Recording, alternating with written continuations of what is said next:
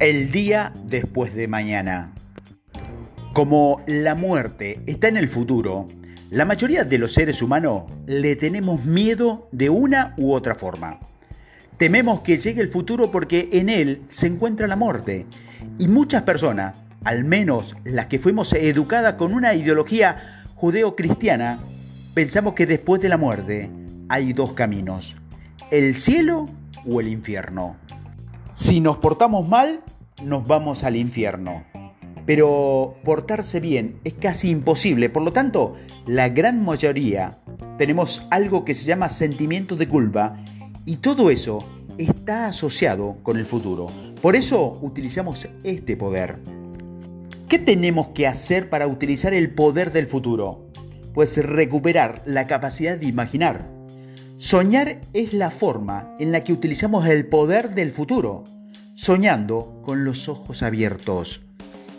El futuro pertenece a quienes creen en la belleza de su sueño.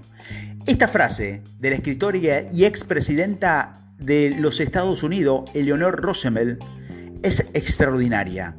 La que me encanta es la connotación de la belleza de los sueños. Cuando entiendo que yo soy quien los controla, es decir, yo soy quien controla lo que habrá en mi futuro. ¿Por qué seguir albergando la idea de un futuro tormentoso? ¿Por qué alimentar la idea de un futuro en soledad? ¿Por qué tener la idea de una muerte dolorosa, horrible, como víctima de una enfermedad mortal? Si conversas con la gente y le preguntas cuál es su idea de muerte, la mayoría quiere que llegue mientras duerme morir sin sufrir.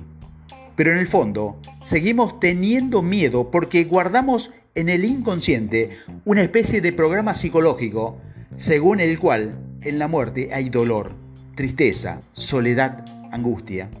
Hay una frase que te repite constantemente y se dice que te vas a quedar solo, vas a morir solo y de alguna forma todos estamos sentenciados a quedarnos grabado en la mente y condicionando una idea de futuro. ¿Qué tenemos que hacer? Volver a soñar. Pero, ¿por qué la gente ya no sueña? ¿Por qué desde niño nos han quitado esa capacidad? Papá y mamá se cansaron de decirnos, deja de soñar, deja de soñar, deja de soñar. La sociedad se cansa de decirnos, ya no seas infantil, no vivas en tu sueño, crece, ubícate en la realidad. Para utilizar el verdadero poder del futuro, los triunfadores entienden y construyen su propio futuro en su cabeza.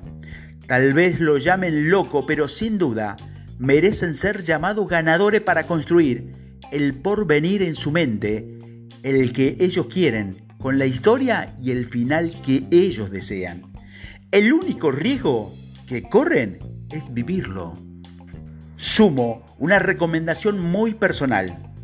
Invéntate un futuro extraordinario, enorme, que incluya además a los demás. Créelo, te va a hacer mejor persona, mejor ser humano y te va a hacer sentir más triunfador. Recuerda, recuerda, recuerda, el futuro es un invento personal y no tiene por qué tener el mismo futuro programado que todos los demás. Inventa tu futuro, inventa el tuyo, el que tú quieres, pero hazlo grande. Como se trata de un invento, hazlo tan enorme como sea posible, aunque tu sueño sean imposible. Al día después del mañana, también podemos llamarlo futuro. Sin duda, tienes muchos nombres, muchas interpretaciones, para los que tienen baja autoestima. Es lo inalcanzable, lo que nunca van a poder lograr. Para los que tienen miedo, es lo desconocido. Sin embargo, para los triunfadores, es la oportunidad. ¿Cómo convertir el futuro en una oportunidad? ¿Cómo desarrollar esta gran cualidad que tenemos como seres humanos y transformarla en poder? El futuro es una estrategia psicológica tenemos la capacidad de recordar y nos sirve para muchas cosas, para anticipar la vida, por ejemplo, y construir una brújula. La anticipamos en una especie de ambiente protegido. Por ejemplo, estoy sentado en un restaurante esperando a la chica que me gusta, con la que voy a tener mi segunda cita. Imagino qué voy a hacer con ella y le doy un beso apasionado por primera vez. Automáticamente también imagino un resultado. El resultado variará dependiendo del concepto que tenga de mí mismo. Si mi autoestima es baja, visualizo que ella se va a enojar y se va a sentir agredida por mi beso. Si soy una persona temerosa, de alguna forma voy a esperar que me rechace.